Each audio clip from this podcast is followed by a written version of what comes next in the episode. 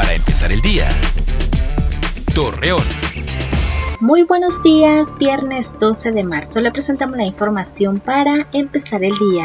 Rafael Mora, director del Centro de Integración Juvenil de Torreón, detalló que es preocupante la decisión de legalizar el uso lúdico de la marihuana debido al riesgo y las graves consecuencias que provocará en los jóvenes.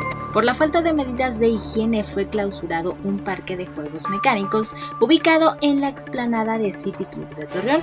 Asimismo, Luis Morales, coordinador Operativo de Control de Padrones de la Secretaría de Finanzas, detalló que estará suspendido temporalmente hasta que regulen sus medidas sanitarias.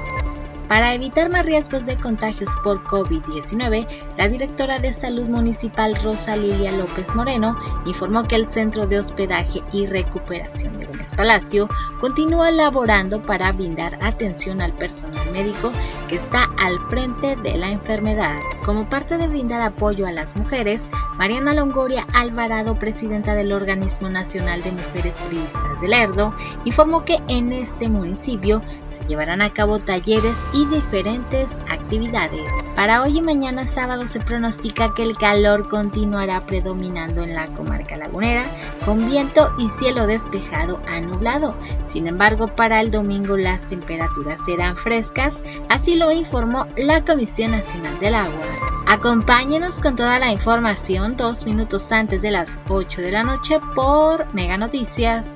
Para empezar el día. Torreón.